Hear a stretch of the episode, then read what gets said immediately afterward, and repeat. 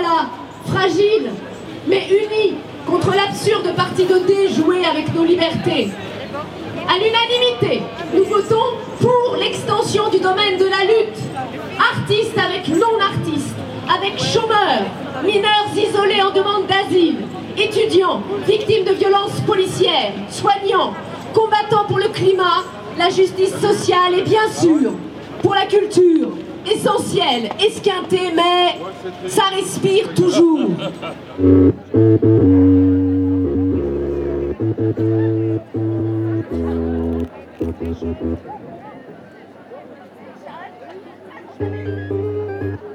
Aricia, étudiante en sociologie. Yoshi, technicien de plateau, Rhodes. Serge, écrivain, auteur, chanteur. William, éducateur sportif. Rachel, infirmière.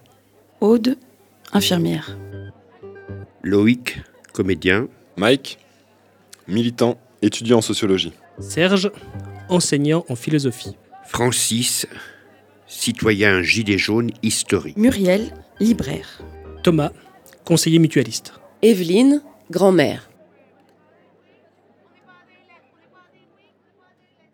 Faire des études, c'est la chose la plus importante dans ma vie.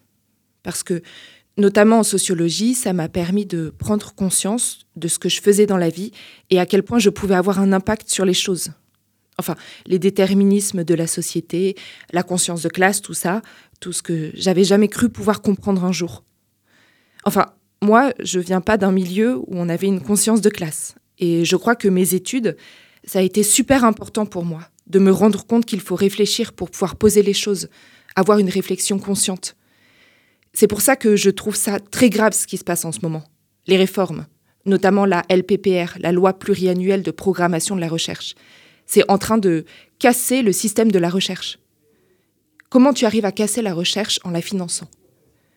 En fait, c'est des appels à projets financés, sauf que ça supprime toute liberté de recherche. Et je trouve que c'est tellement un coup de grâce de fabriquer quelque chose, de réussir à dire on vous finance, vous pouvez rien dire? Comment on a réussi à tout diviser La culture, c'est un peu comme la socio. La rencontre avec la culture, ça a été un truc formidable. La décentralisation, c'est un truc de dingue. On a eu accès à la culture. Moi, j'avais jamais été voir un spectacle avec ma famille. Un jour, ma mère a fait la plonge au Footsbarn Théâtre et je me suis retrouvée à être bénévole au Footsbarn et je suis tombée euh, ébabillée devant un spectacle. Je savais pas que ça existait. Bah, c'est l'éveil des consciences. C'est magique. Je trouve qu'il y a une intelligence derrière, de l'illusion des mots. Je trouve que il y a des choses très très fortes qui se passent quand tu peux voir un spectacle ou voir un concert de libération, de conviction et d'émotion et de réflexion. Et tout ça, c'est la culture. C'est pertinent et dérangeant. Ça nous déplace de nous-mêmes à l'intérieur, ça nous décale dans ce que nous, on est. Ça nous bouscule vraiment fort. À la base, je suis musicien. Je fais mon statut via la technique. Je cours pas après les cachets comme musicien. Ça me laisse une indépendance. J'aime ce que je fais. Avant, je faisais des petits boulots, je me demandais ce que je pouvais faire d'autre. Au Zénith, j'ai des copains qui m'ont proposé des plans. Je me suis dit, j'ai rien à perdre, j'y vais. C'était une super équipe. C'est devenu des amis. J'aime bosser en équipe, résoudre des problèmes. Cette cohésion dans une bonne ambiance, on ne peut pas rester paralysé. La culture au sein d'une société, c'est quelque chose de très très puissant. Ça raconte une histoire, ça fait nos identités, c'est une manière de vivre. Elle n'existe plus. La culture n'est pas essentielle au sens matériel, mais elle nous enrichit l'esprit, les rencontres, les rapports sociaux. Si ça disparaissait, on perdrait l'échange. On perd l'échange. Faut partager les cultures. Tout. Même la cuisine, c'est la culture. Ça rassemble, ça s'inspire les uns les autres. La culture, elle raconte qui tu es. Toute l'humanité a ça en commun. Il nous ment, il nous ment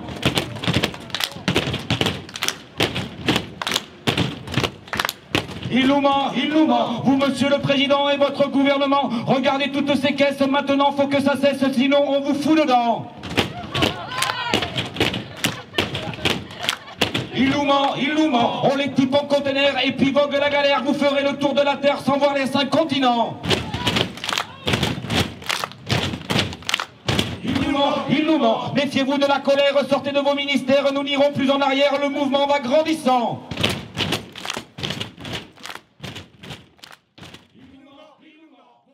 J'exerce mon métier d'infirmière dans un CHU depuis maintenant 8 ans, presque 9. Ce métier, je l'ai choisi. Très certainement naïve, je pensais pouvoir aider, accompagner, soigner, prendre en soin des personnes que j'allais rencontrer tout au long de ma carrière. Mais aujourd'hui, mon corps m'a dit stop. Et je suis passée de l'autre côté de la barrière.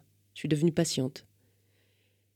Je me suis toujours promis de m'occuper des patients comme si c'était moi et je l'ai fait chaque jour. La nuit, le jour, chaque heure et chaque seconde, j'ai pris soin d'eux, même si j'étais fatiguée, même si j'en pouvais plus parce que ce métier, je l'ai choisi et je sauve des vies avec tous les professionnels qui m'entourent. Dans ce métier, nous n'avons aucun soutien de notre hiérarchie, aucune reconnaissance, aucune valorisation. Je ne parle pas d'argent, je parle juste des mots. Un merci, un bonjour, comment vous vous sentez?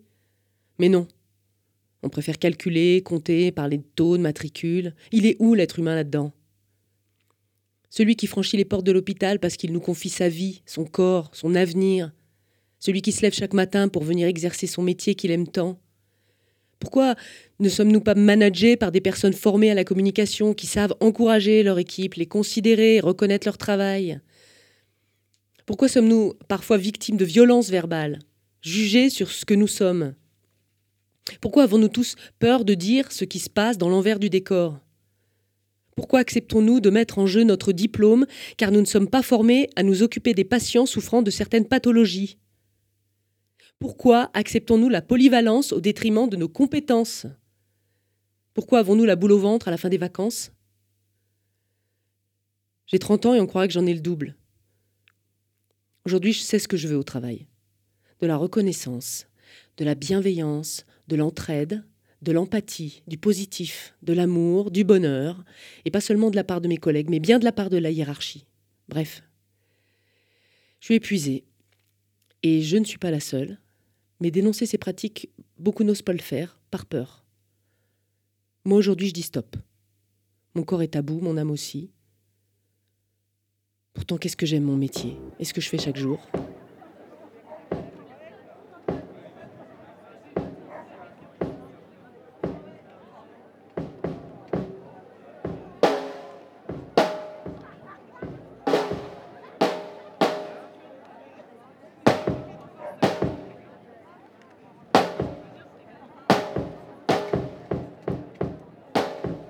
Mon métier, c'est une passion.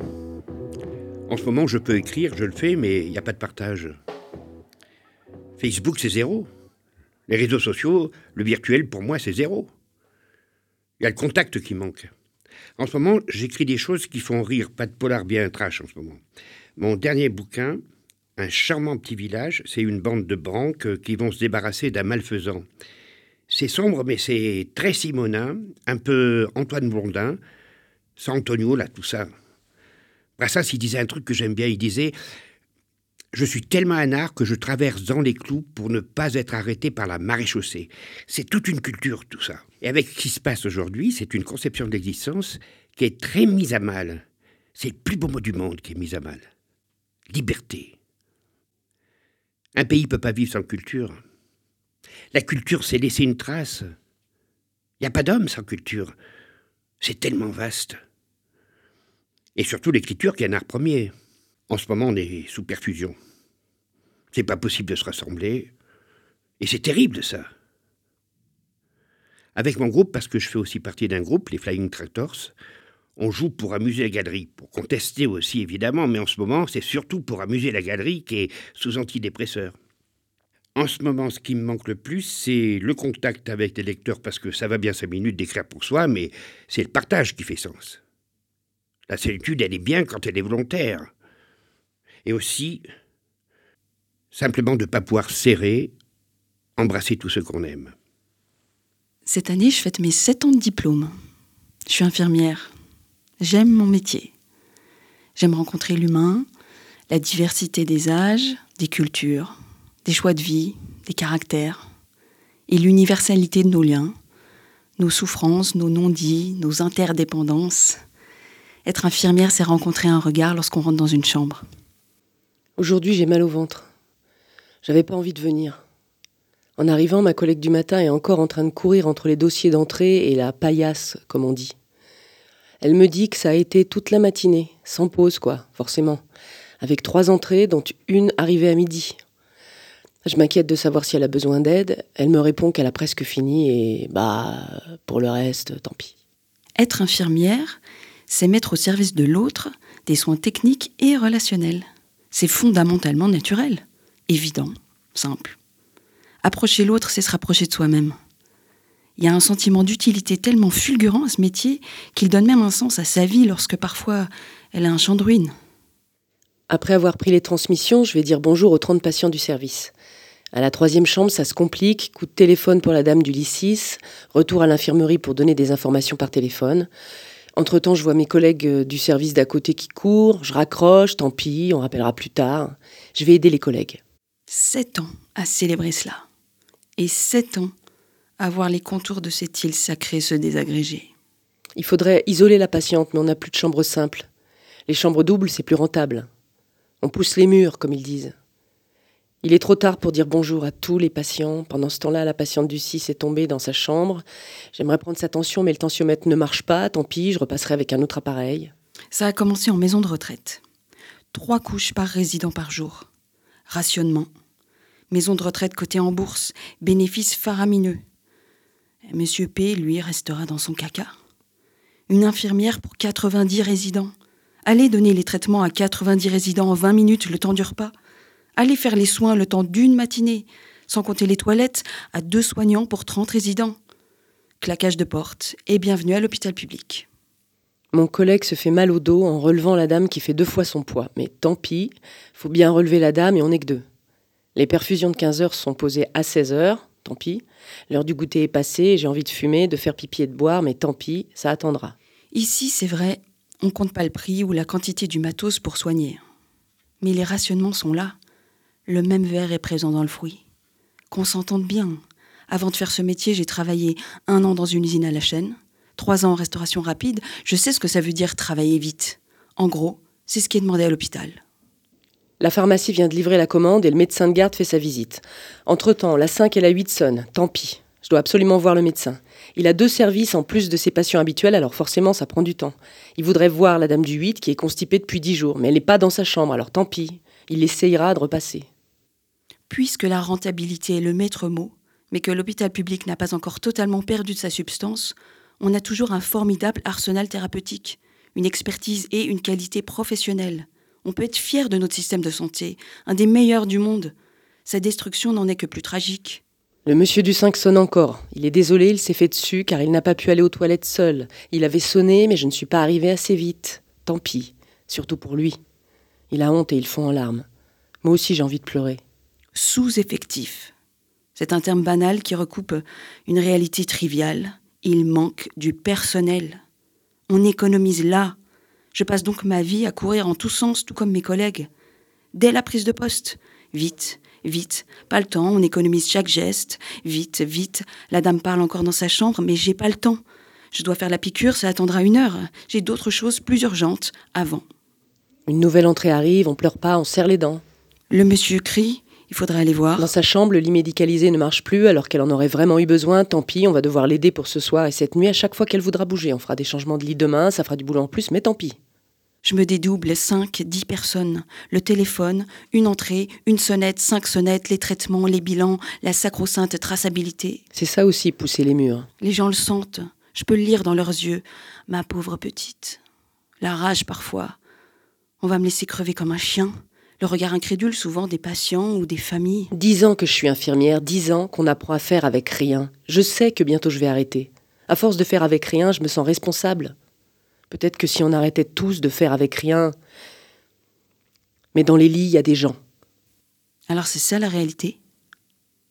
Oui. Et c'est de pire en pire. Ce métier que j'aime tant, l'exercer dans de telles conditions me consume intérieurement. On dit que la durée moyenne d'une infirmière à l'hôpital, c'est huit ans. J'approche du terme. Comme la majorité de mes collègues, je pense intérim, reconversion professionnelle. La stratégie à l'œuvre est claire. Pour accepter la destruction d'un service public, on lui coupe les vivres. Il devient donc moins efficace et les usagers, habitués à ses manquements, ne s'offusqueront pas de sa privatisation. Il suffit de voir que les directeurs des hôpitaux ne sont jugés que d'après leur bilan financier, que la gangrène administrative prend le pas sur l'humain. Alors ça, c'est sûr que les dirigeants s'en foutent. Mais nous, non. On se dirige tout doucement vers un système de soins à l'américaine. Vous vous endetterez pour vous offrir les soins de base, sinon vous vous en passerez. On dit qu'il y aurait des morts si on arrêtait tous. Mais la vérité, c'est qu'il y en a déjà des morts. Des patients oubliés sur des brancards et des collègues qui sautent du haut d'un toit, mais tant pis. L'hôpital public meurt, il ne sera bientôt plus qu'un lointain souvenir.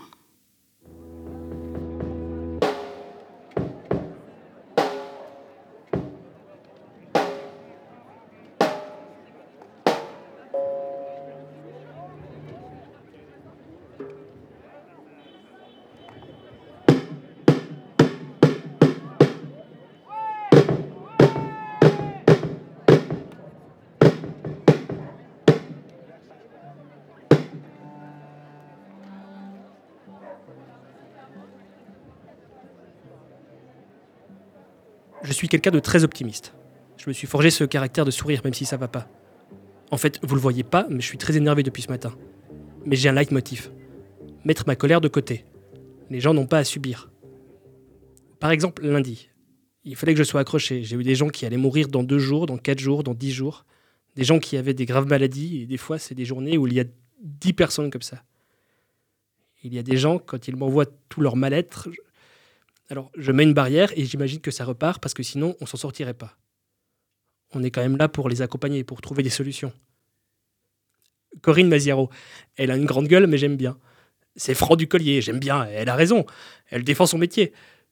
Je trouve que c'est une très belle interprétation de ce qu'elle ressent, de ce que le monde ressent, et pas que la culture, toute la population en général. Ça m'a pas choqué, ça m'a fait rire plutôt. Tout ce contact qu'on n'a plus, pouvoir rencontrer des gens, pouvoir sourire. On sourit à la maison, mais bon, quand on est à deux, c'est pas la même chose que quand on va au cinéma, dans un musée. Moi, je sors beaucoup. Là, je fais plus rien et c'est triste. Et puis, c'est fatigant parce que ça dure, cette situation. On n'en voit pas le bout et on commence à être un peu énervé, un peu lassé. Voilà. Rien que de boire une bière là, juste à côté, ça me manque. Pour moi, la socio et le militantisme, c'est essayer de changer les choses. Que chacun et chacune prenne conscience de ses conditions de vie, qu'on se regroupe pour les améliorer. Ça passe par des manifestations, des rassemblements, des pétitions, se poser tous ensemble et discuter de ce qu'on veut pour la suite. Mais l'objectif, c'est d'imposer un rapport de force face au gouvernement et à la bourgeoisie pour que ça change. L'émancipation, c'est ce que je cherche. Pour tout le monde. On apprend à discuter, à avoir une analyse. Ça fait évoluer. Venez nous voir, étudiantes, étudiants. Et tous les autres, discutons. Organisons-nous, ensemble, pour l'amélioration de nos conditions de vie, d'études, de travail. Un de nos grands mots d'ordre, c'est de lutter. Pour que la jeunesse puisse être autonome. Il faut que les études soient gratuites et accessibles. On n'est pas à être dépendant d'une famille ou d'un emploi. On demande l'allocation d'autonomie universelle. Un revenu pour les étudiants à hauteur d'un SMIC. J'habite dans une petite ville. Les gamins ont l'habitude de se retrouver sur le parvis de l'école maternelle où ils sont tranquilles quand il peut un peu. Ils montrent leurs nouvelles meubles, les trucs de jeunes, quoi. Il y a eu des contrôles de police mercredi. Mon fils a eu un avertissement. Parce qu'il fait 1m90, bien fringué, poli, ils l'ont laissé passer. La gendarmerie a verbalisé les trois autres, trois jeunes de 15 ans, qui n'avaient pas de masque, à 135 euros chacun. Vers 17h, un camion de pompiers est arrivé. Une jeune fille de 18-19 ans a ouvert la boîte à pharmacie et a avalé tout ce qu'il y avait. Elle avait assisté à la scène. On ne sait pas s'il y a un rapport ou pas. Dans l'entourage de mes gamins, il y a beaucoup de TS, de tentatives de suicide.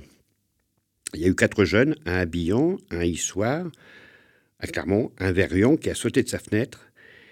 J'aimerais connaître euh, les chiffres du SAMU, mais les syndicats ont du mal à trouver ces chiffres. Faudrait creuser, savoir les taux d'augmentation. Ils ont décrété que la culture était non essentielle, donc les gens ne se retrouvent plus. Mais si on s'aperçoit que ça entraîne une hausse des TS chez les jeunes, c'est qu'il y a un manque. Voir un bon spectacle de clown pour rire, pleurer parce que t'as vu un Molière, un Phèdre, voir un concert de rap. Ils font des gros pogos comme nous on faisait, ça leur manque. On va les protéger de la contamination, Mais on va les condamner à de la déprime. Mon petit, il en a ras-le-bol. Il peut plus jouer au volet. Il télétravaille à la maison, mais dès le mercredi, il en a marre. Il joue à ses conneries de jeux vidéo avec ses potes euh, toute la journée. Après, avec 12 euh, heures d'écran par jour, il est exécrable. Mon grand, à 18 ans, il est déscolarisé, il est au conservatoire en batterie, il déprime total, on est obligé de se prendre la tête pour le lever, pour bosser ses instruments. Au début, on avait fait un planning pour structurer la journée, ça a duré un mois et demi. On n'ose pas parler d'avenir. Certains pliant déjà sous le coup de massue qui vient appeler août. Août et fin de la trêve. Typhon de saltimbanque. Tsunami de précaire. Août sans sa robe de fête et de plage sans fin, août, va bientôt s'élever tout gorgé de lumière comme un mauvais projo et retomber sans grâce sur les petites gueules, en balayer des vies, en jeter à la benne, en fouiller de l'emploi. Faudra changer de case, se réduire la voilure, déménager peut-être, s'entraider. Évident, espérons qu'évident. Une chose seule est sûre, ce jour aura lieu. Et s'il doit s'étirer, il est dit et il a qu'il s'étire. Alors jusqu'au bout de lui-même, avec ceux qui en sont. Et puisque sommes debout, encore assez nombreux pour que nous se déploie, pour que debout dire, pour ceux qui n'y sont pas, puisqu'au moins nous pouvons, puisque foule aime reprendre les rues qui sont à elle et y brisser d'ardeur, déplaçons ses grands corps d'un pas vers son rebond. Dansons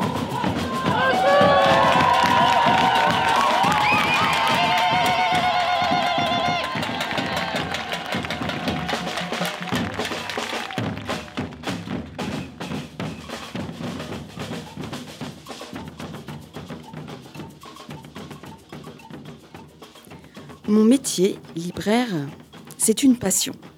Et un vrai métier aussi, hein, dans le sens euh, économique, c'est-à-dire quelque chose qui te permet de vivre aussi. Donc, il y a la passion du livre, d'être quand même dans un domaine de travail privilégié au niveau intellectuel, mais aussi un vrai métier qui te permet en tant que femme d'être indépendante, dans les limites de l'exercice bien sûr, parce que les salaires sont relativement bas. Hein la grille des salaires en librairie, on est un peu, comment dire, euh, des intellos précaires. Mais on peut joindre l'utile à l'agréable, voilà. C'est un travail qui dépasse la notion stricte de travail. C'est un épanouissement personnel, intellectuel. Moi, dans ma situation, je considère que je suis privilégiée parce que je peux exercer mon métier. On ne peut pas non plus nier que l'aspect sanitaire est important. Il y a quand même un virus, un danger, il y a des gens qui sont gravement malades, il y a des gens qui décèdent, on ne peut pas non plus ne pas penser à ça, c'est sûr. Et en même temps, nous, en tant que libraires, on peut continuer à travailler avec un, un cahier des charges sanitaire, mais qui nous permet quand même d'exercer notre activité, notre passion. Après, c'est bien évident que pour tout le reste du monde culturel, tout ce qui manque, euh, c'est les expos, c'est d'aller voir des spectacles, d'aller au cinéma, c'est sûr, oui. On est isolé dans notre vie quotidienne depuis un an. Aujourd'hui, les gens ont besoin de se parler, de se rencontrer. L'occupation d'un lieu comme la comédie est l'occasion rêvée de sortir de son entre-soi. Lutter avec d'autres, construire avec d'autres un mouvement, une convergence, aller vers des choses communes, c'est très mobilisateur. Ça implique d'écouter, d'apporter sa parole. La philosophie, c'est pas seulement réfléchir sur des savoirs des auteurs, c'est participer à l'action publique. Le philosophe dans sa tour d'ivoire, c'est terminé. Ça ne correspond pas à ce qu'est aujourd'hui la réflexion philosophique. Les philosophes grecs se sont impliqués sur des positions publiques. Ils ont constitué l'agora. L'agora, c'est la possibilité pour tout individu de participer à la gestion de la cité. Du temps des Grecs, c'était ceux qui faisaient partie d'une certaine classe, pas les femmes ni les esclaves. Tout homme pouvait émettre son avis. On arrivera à s'en sortir si on se dit que celui qui est souverain, c'est le peuple, c'est pas en allant voter tous les cinq ans pour des personnes qui ne représenteront que leurs intérêts. On ne changera les sociétés que si nous prenons le pouvoir en organisant des structures qui pourront agir.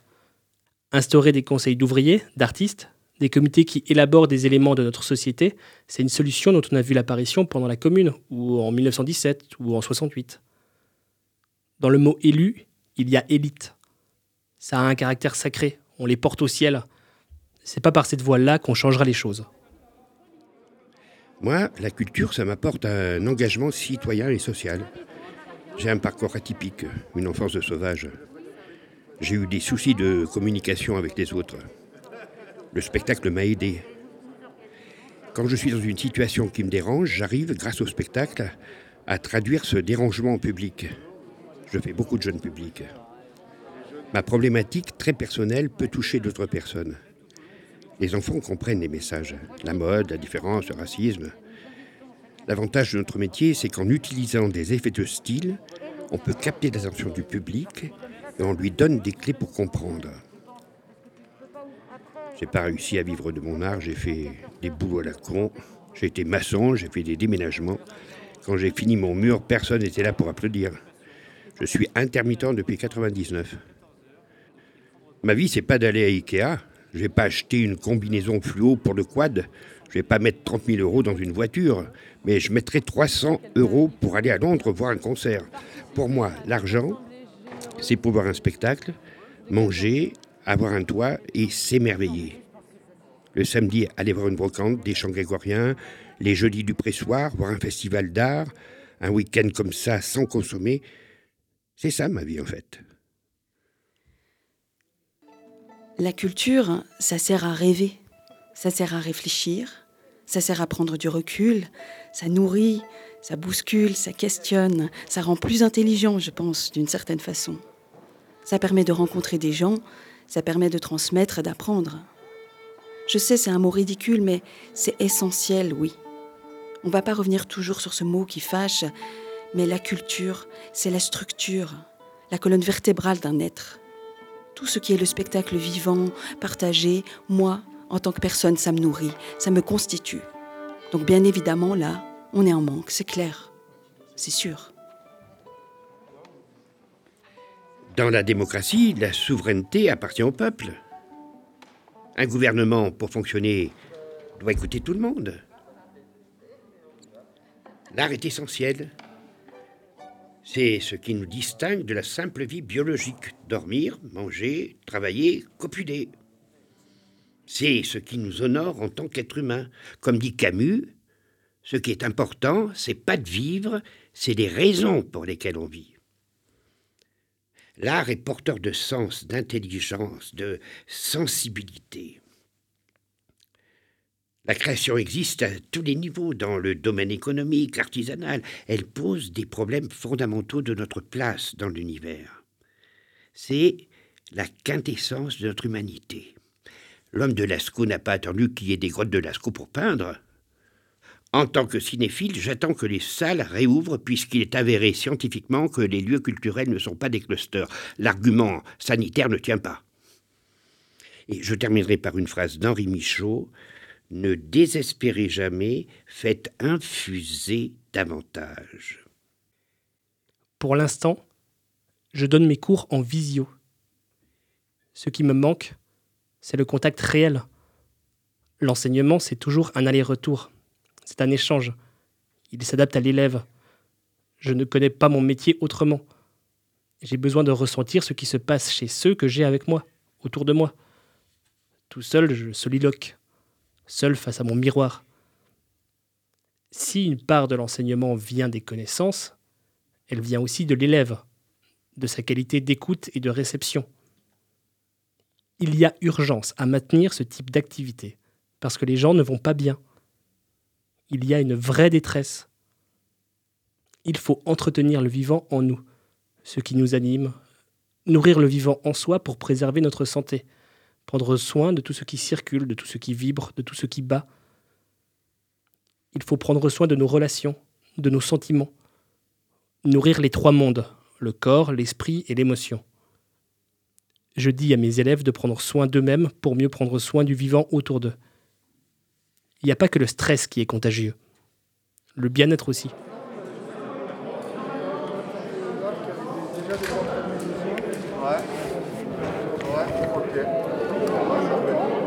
Moi, je me de faire un atelier portrait ici. Ce que tu as évoqué là, une copine disait, euh, ouais, euh, plutôt que de photographier euh, par exemple des yeux, on pourrait mettre le masque comme ça, tu vois. Faire des portraits de gens masqués comme ça au niveau des yeux, quoi, de monter à la rigueur un petit, au studio, mais en mettant juste un fond derrière les, derrière les vitres. Et puis de demander à des gens ici qui auraient envie d'être photographiés, mais à la rigueur aussi de demander à des gens de l'extérieur qui voudraient passer voir ce qui se fait ici, de venir se faire portraiturer en solidarité avec ce mouvement.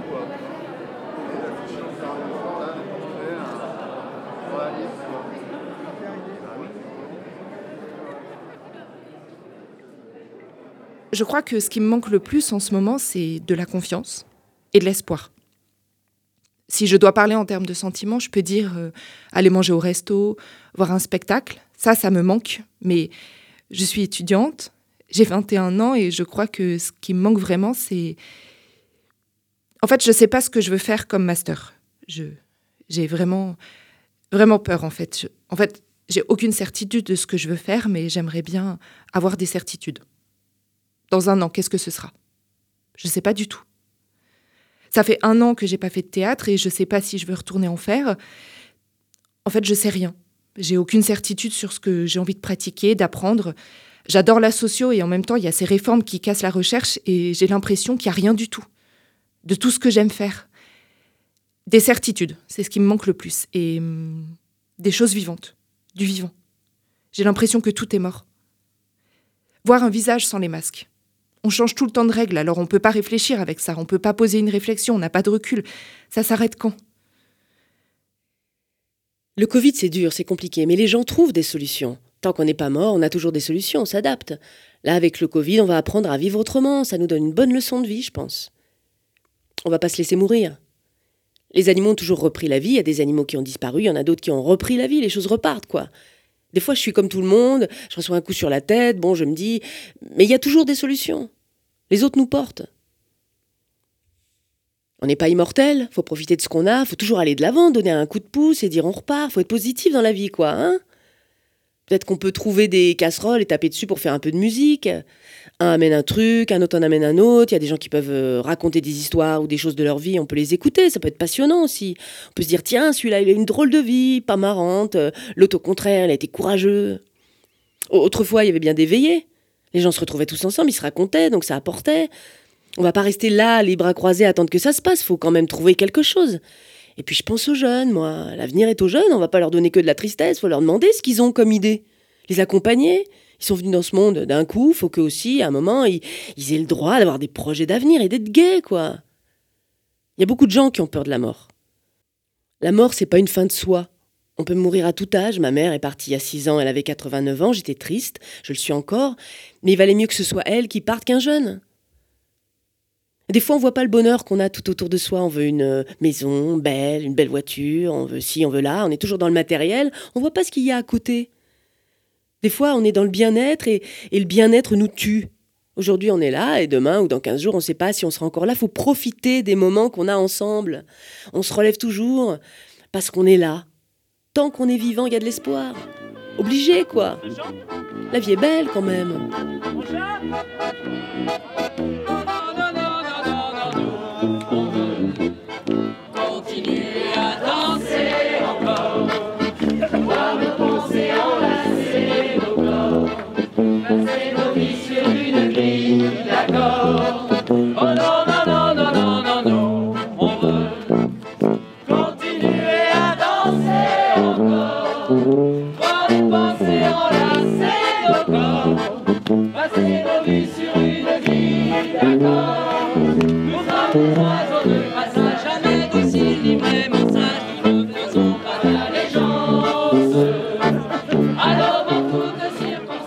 Vous venez d'écouter des témoignages collectés au fil des jours par des occupantes et des occupants de la comédie de Clermont-Ferrand pour le collectif Culture en danger 63.